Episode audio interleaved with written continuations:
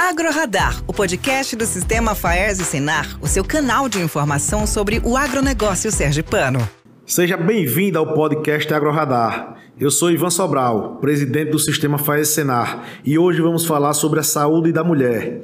Estamos no Outubro Rosa, uma campanha que acontece anualmente com o objetivo de conscientizar as mulheres sobre o câncer de mama e do colo do útero. Convidamos a enfermeira Carla Andrade para o nosso bate-papo. Seja bem-vinda ao nosso podcast, Carla. Oi, Ivan, tudo bem? É sempre uma satisfação enorme poder falar sobre saúde, fazer educação em saúde, principalmente quando se trata de saúde da mulher, que é um tema que eu defendo tanto desde a época da faculdade, enquanto ainda estagiária, mas que já atuava na área, até hoje como profissional. Eu atendo mulheres é, participo do tratamento, trago o melhor desfecho possível e isso é fantástico. Eu sou apaixonada mesmo pela área e espero poder contribuir com esse podcast com algumas informações importantes adquiridas a partir da minha vivência prática.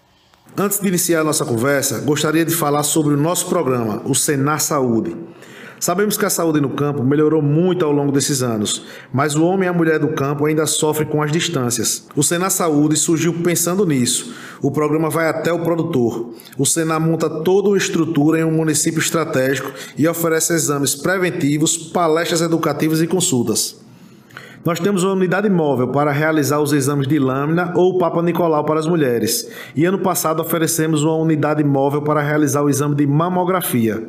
É um programa que encurta as distâncias e facilita o acesso à saúde. Já levamos o Sena Saúde para vários municípios e o programa tem esse papel de conscientizar os homens e a importância da prevenção de doenças, como câncer de mama, colo do útero e próstata.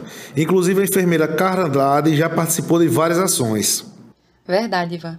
Já participei de várias ações pelo Senar e vivenciei o poder transformador de cada ação principalmente quando chega outubro, novembro, que vem à tona os temas de saúde da mulher e saúde no homem.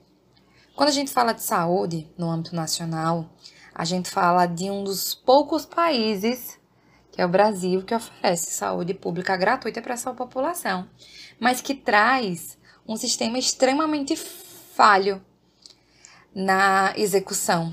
Quando a gente traz a, a questão da população rural, é uma população que está à margem dos grandes centros, tem a questão do distanciamento dos grandes centros, o que dificulta o acesso à saúde, acesso à informação, mas é uma população que precisa da garantia de saúde para garantir também o bem-estar, porque ela é a base da economia nacional. Então, é, é muito importante bater nessa tecla, é muito importante que instituições, pessoas Pensem em levar esse tipo de conhecimento, esse tipo de programa, de levar exames preventivos, de levar palestras, de levar orientação para essa população. Carla, eu li um dado recente que me chamou a atenção. Estimativas do Ministério da Saúde indicam que apenas 16% das mulheres de 25 a 65 anos realizam exames ginecológicos em todo o Brasil. Por que ainda temos esse baixo índice? Esse dado é verídico e me preocupa bastante enquanto profissional de saúde, porque ele escancara a baixa adesão feminina em relação à rotina ginecológica.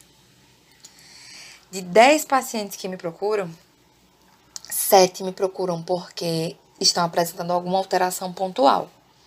Só foram do serviço de saúde porque precisavam de uma solução imediata para aquele problema.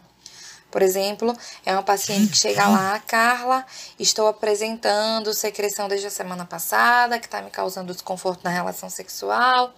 Enfim, elas querem resolver um problema que surgiu de forma imediata. E três dessas dez mulheres procuram um serviço realmente porque mantém essa rotina ginecológica. E, gente, rotina ginecológica é somente a realização periódica de exames preventivos, que incluem ultrassonografia mamária ou, mamografia, a depender da faixa etária da mulher, e exame citopatológico, que é o famoso Papa Nicolau, Além disso, o acompanhamento com especialista de referência na área, para que essa mulher leve esse resultado dos exames e tenha, assim, um, uma terapêutica definida. Mas não é uma coisa tão difícil de, de praticar, não é uma coisa de outro mundo. E aí a gente precisa questionar o que está acontecendo com essa população que feminina que está cada vez menos aderindo a essa rotina ginecológica? Será que é falta de orientação? Deixa aí essa reflexão. Carla, como o exame de lâmina pode ajudar na prevenção do colo do útero? Antes de falar sobre o exame de lâmina propriamente dito, eu queria caracterizar o câncer, para que fique mais claro na nossa mente a importância dos exames preventivos. O nosso corpo, ele é formado por milhões de células, todas seguindo o mesmo padrão genético. Todas as células precisam ter o mesmo código para fazer parte do meu organismo. É como uma receita de bolo que todas precisam seguir. Se por algum acaso alguma célula se diferenciar, aí pode ser o iníciozinho de um câncer certo? E o grande problema é que essas células diferenciadas, elas acabam adquirindo um alto poder de multiplicação. E elas estão se multiplicando de forma desordenada dentro do meu organismo ainda. E as minhas células saudáveis, o sistema imunológico estão atacando essas células diferenciadas, porque o código é diferente do meu, então elas não deveriam estar ali. E essa guerra dentro do meu organismo causa um enfraquecimento do sistema imunológico e, e vários problemas que o câncer traz. Por isso que o câncer muitas vezes é uma doença extremamente agressiva. Falando agora de forma específica sobre o exame de lâmina, eu o venero porque ele é a forma mais simples e eficaz de prevenir o câncer de colo de útero. Porque ele é um exame de baixo custo, ele é um exame que é ofertado pelo SUS e ele é um exame extremamente simples de ser realizado. Tanto o profissional médico quanto o profissional enfermeiro são habilitados para a realização de, do, do exame de lâmina, certo? Que consiste, na verdade, na inserção de um espéculo, que é uma estrutura que parece um bico de patozinho transparente, pequenininho, super discreto, que a gente introduz no canal vaginal e assim visualiza tanto esse canal quanto o colo uterino em busca, de forma clínica, de alguma alteração. Além disso, o Papa Nicolau permite que a gente colha amostras de células desse colo uterino e encaminhe para o laboratório para que o laboratório investigue essas células, estude essas células e perceba se tem alguma célula diferente que pode ser um potencial câncer no futuro. Por isso que esse exame é tão importante para esse tipo de prevenção. O Ministério da Saúde traz que mulheres na faixa etária de 25 a 60 anos devem fazer esse exame, esse exame com certa periodicidade, de preferência anualmente, certo? Mas, como a gente vive numa sociedade em que as mulheres estão entrando na vida sexual cada vez de forma mais precoce, a gente precisa rever essa idade. Tá? É um combinado que eu sempre faço com as minhas pacientes para que elas orientem as filhas. Porque começou a vida sexual, a mulher deu início à vida sexual, ela precisa fazer um acompanhamento ginecológico. Porque a vida sexual traz com ela as infecções sexualmente transmissíveis, traz com ela gestação, traz com ela alteração no corpo. E por isso a mulher precisa ser muito bem acompanhada e orientada. Por isso é tão importante começar esse acompanhamento com o início da vida sexual. E vou além: idosos que têm a vida sexual ativa também precisam desse tipo de acompanhamento, certo? O nosso grande impasse do SUS é a demora. Eu tenho, eu consigo a consulta no postinho para fazer o meu exame citopatológico, mas o resultado demora muito para chegar, eu demoro muito para conseguir marcar uma consulta médica, e isso tudo acaba dificultando, principalmente na zona rural. Por isso que eu bato mais uma vez na tecla que é sensacional essa atitude do Senado de levar orientação e exames preventivos para a população rural.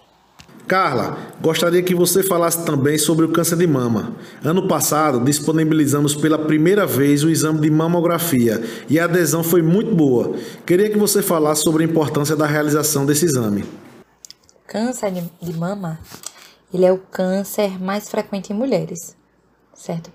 E quem não conhece uma pessoa que já foi acometida pelo câncer de mama, quem não conhece ou quem não tem na família alguém que já teve esse problema de saúde. Seguido pelo câncer de colo de útero, que é o segundo que mais afeta mulheres. Enfim, quando eu tenho a minha rotina ginecológica bem definida, quando eu vou lá fazer meu Papa Nicolau anualmente, de forma simultânea, o profissional pode fazer o exame clínico das mamas e orientar as mulheres sobre como esse exame deve ser realizado em casa de forma diária, tá?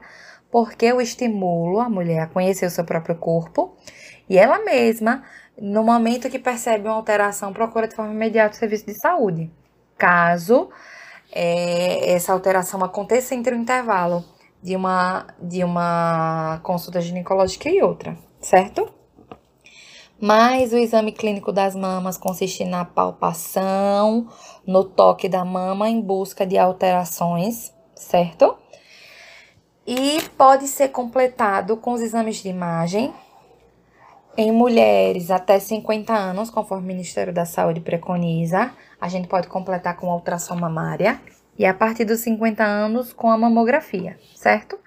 Mas deixando claro que mulheres de grupo de risco precisam antecipar essa mamografia um pouquinho. E são do grupo de risco mulheres que têm na família algum caso de câncer, principalmente em parentes de primeiro grau, mãe, irmã, pai, irmão, porque câncer de mama também acomete homens, certo? Principalmente se esse câncer aconteceu antes dos 50 anos.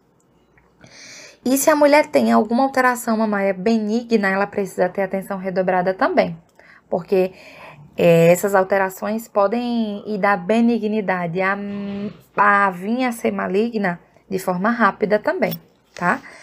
Então é importante fazer a mamografia de forma anual, a partir dos 50 anos, e a mamografia nada mais é do que um raio-x da mama, grosseiramente falando, analisada por um profissional médico certo? Que avalia e busca possíveis alterações para que essas alterações sejam percebidas o mais precoce possível para trazer um, um tratamento menos invasivo possível e a chance de cura também para essa mulher, tá? Carla, queria que você falasse também sobre as principais DSTs e como prevenir. O uso de preservativo é a melhor forma de prevenção? As infecções sexualmente transmissíveis como o próprio nome já diz, são doenças transmitidas por relações sexuais, que, diferente do que a maioria da população acha, não são passadas somente por sexo via vaginal. O sexo anal também, também me traz risco, também é porta de entrada, e o sexo oral entra junto nessa conta, certo? Então, tu falou aí do preservativo. O preservativo é sim a melhor forma de prevenção contra a infecção sexualmente transmissível, porque ele é o único método barreira. Anticoncepcional previne gravidez, é, espermicida, tabelinha, me permitem prevenção de gravidez, mas não permitem prevenção de infecção sexualmente transmissível. O único método que é o mais eficaz possível é sim ainda o uso do preservativo, que inclusive é distribuído de forma gratuita pelos postos de saúde, através do SUS, tá bom?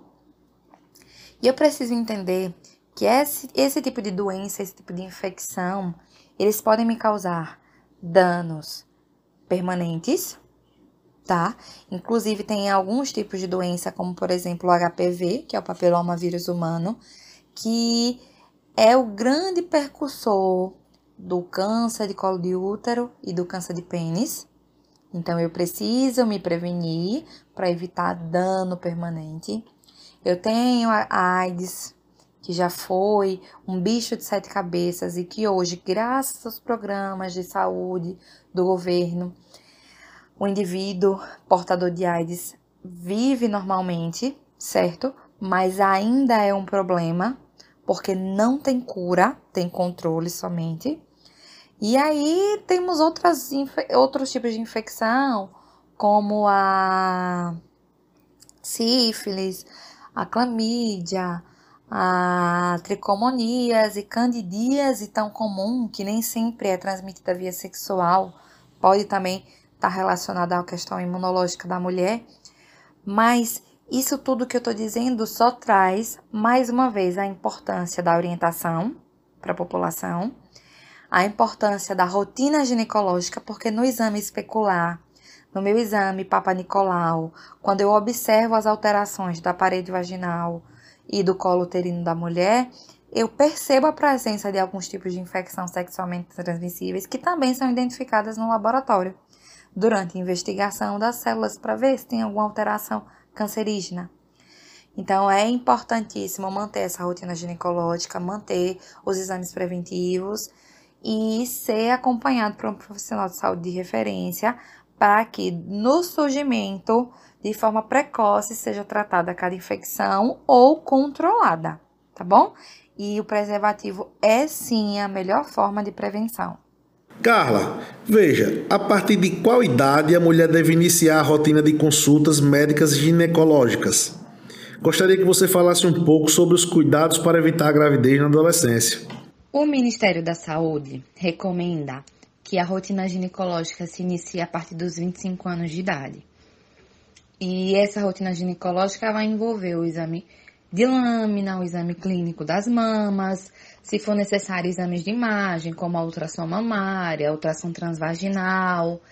É, envolve também a visita ao ginecologista para que ele oriente, para que ele faça o planejamento familiar e assim prescreva anticoncepcional, se for necessário, algum método contraceptivo, ou até oriente em relação a infecções sexualmente transmissíveis, para que a mulher orientada seja menos exposta a danos. Isso é muito importante. E em relação à gravidez na adolescência, a palavra-chave para prevenção é orientação.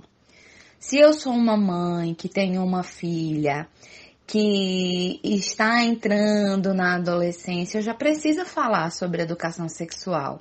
Eu já preciso orientar, eu já preciso apresentar o preservativo, eu preciso falar sobre relação sexual, eu preciso falar sobre infecção sexualmente transmissível.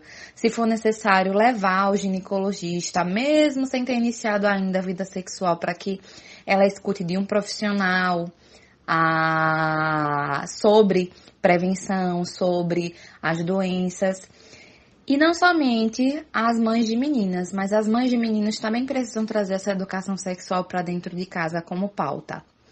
Hoje, a gente tem na, na grade curricular do ensino fundamental a educação sexual, nós temos a introdução ao sistema reprodutor, infecções sexualmente transmissíveis, mas eu acredito que essa responsabilidade de educação sexual não é da escola é da família. E a maior, mais uma vez falando, a maior ferramenta de prevenção de gravidez na adolescência é sim a orientação que começa em casa e que se os pais não darem conta dessa orientação, procurar um profissional de saúde para que ele oriente, sendo o enfermeiro do posto de saúde, o ginecologista, sendo quem for, tá? É muito importante a orientação. A orientação é palavra-chave para a prevenção de gravidez na adolescência, porque essa gravidez pode trazer muitos danos, a depender da idade que ela aconteça.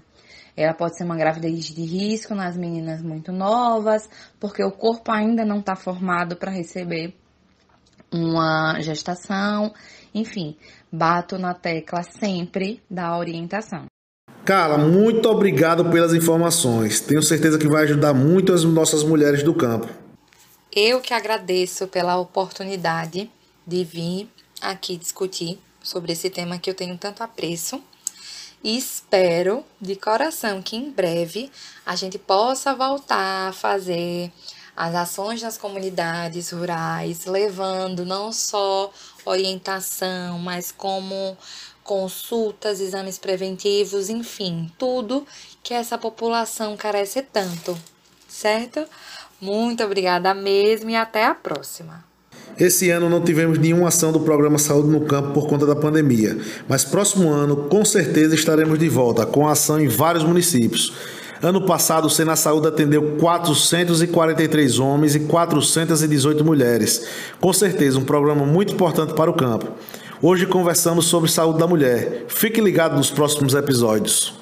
Essa foi mais uma edição do Agro Radar Podcast. Acesse as nossas redes sociais, arroba Sistema Faese Senar e acompanhe as informações sobre o agronegócio sergipano.